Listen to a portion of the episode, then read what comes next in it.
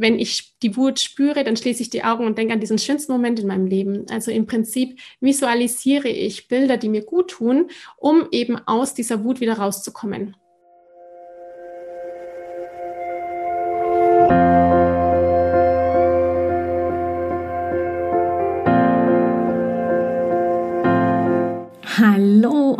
Herzlich willkommen bei Loslassen und gemeinsam wachsen, deinem Podcast rund um bewusste und bedingungslose Elternschaft. Mein Name ist Manuela Festel, ich bin Mama, Mutmacherin und vor allem Mentorin für achtsame Kommunikation und gewaltfreie Konfliktlösung mit Kindern. Und genau darum geht es auch hier in diesem Podcast. Ich zeige dir, wie du deinen Weg in eine bewusste, authentische und bedingungslose Elternschaft findest und Konflikte schließlich mit deinem Kind achtsam, respektvoll und gewaltfrei lösen kannst. Ganz ohne Schimpfen und Bestrafen. Bist du bereit? Na, dann lass uns loslegen. Das heutige Thema ist das ganz, ganz große Thema, das uns alle betrifft, nämlich was kann ich denn eigentlich tun bei Wut? Das heißt, die Momente, in denen du merkst, oh oh, jetzt wird es aber wirklich ganz eng in mir drinnen. Ich merke gleich, dass ich explodiere.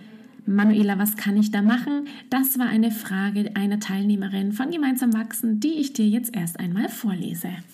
Ramona fragt mich, hallo Manuela, ich bräuchte zwei Tipps. Einmal hast du noch eine Idee, wie ich mich selber besser kontrollieren kann. Ich koche in manchen Situationen einfach immer noch so schnell hoch. Ich komme da einfach nicht dagegen an. Es geht so schnell. Dann fangen wir doch da gleich mal damit an, Ramona. Es gibt ganz, ganz mannigfaltig viele Ideen, sich ähm, besser zu kontrollieren im Sinne von sich wieder zu spüren und irgendwo im Alltag Anker zu setzen, die einen daran erinnern, etwas zu tun. Und da würde ich direkt anfangen, denn es geht ja darum, dass du dir Hilfe holst, um dich wieder zu erden.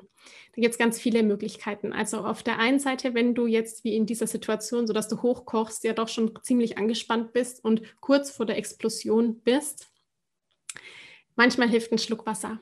Ja, manchmal hilft es, den Raum zu wechseln oder einmal um den Block zu laufen. Also Bewegung ist grundsätzlich immer etwas, was ich empfehle, wenn das möglich ist dass du dich bewegst, Hampelmänner machen oder so einen, so einen Ball, so einen Knietscheball, äh, den du es richtig festdrücken kannst. Warum das Ganze? Bei der Bewegung bauen wir unser Adrenalin und Noradrenalin ab. Das ist nämlich das Hormon, der Botenstoff, der dafür verantwortlich ist, dass wir schon sehr angespannt sind. Und wenn ich dann eben diese Anspannung rauslassen kann, dann kann das Noradrenalin, das Adrenalin eben abgebaut werden, das Cortisol. Deswegen die Bewegung. Bewegung tut uns gut.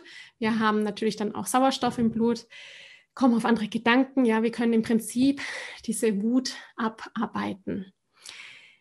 Ansonsten natürlich Musik. Du kannst dir Anker schaffen im Alltag. Das heißt, du hängst Affirmationen auf oder aber schöne Bilder, an die du dich erinnerst. Auch Anker setzen im Sinne von, ich erinnere mich äh, an, eine, an eine bestimmte Erfahrung, die ich gehabt habe oder den schönsten Moment in meinem Leben.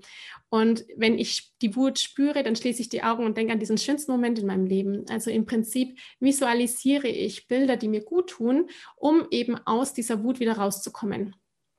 Das heißt, in dem Moment, wo ich neue Bilder in meinem Gehirn habe, automatisch Erinnerungen, schöne Gedanken, Bilder von meinen Kindern, die ich äh, strategisch am Kühlschrank aufhänge oder am Spiegel, am Klo, dass ich die immer wieder sehe, dann entstehen Gefühle, weil die ja positiv besetzt sind, diese Erfahrungen. Und mit diesen positiven Gefühlen verschwinden dann auch die negativen Gefühle, Wut und Ärger.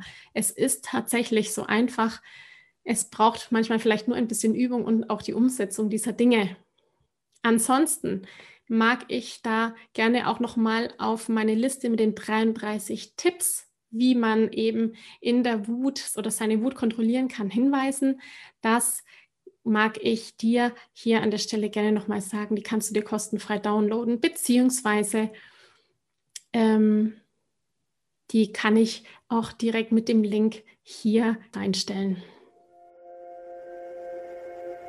Ich danke dir von ganzem Herzen, dass du dir heute Zeit genommen hast, diese Podcast-Folge zu hören.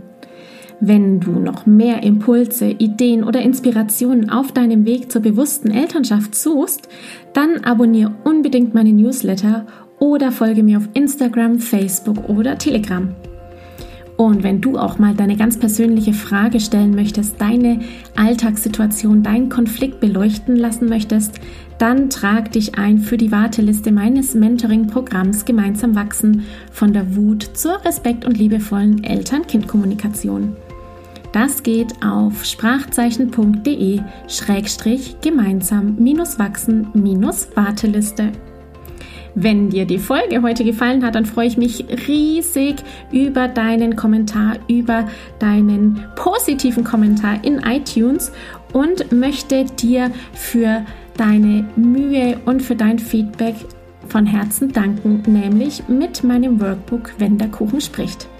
Also schreib am besten gleich drauf los und schicke mir deinen Screenshot von deiner 5-Sterne-Rezession und dann kann ich dich kontaktieren und dir mein Workbook Wenn der Kuchen spricht zukommen lassen.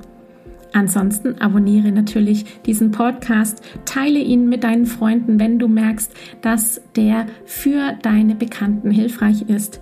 Und dann würde ich vorschlagen, wir hören uns sicher bald. Alles, alles Gute und liebe Grüße. Ciao.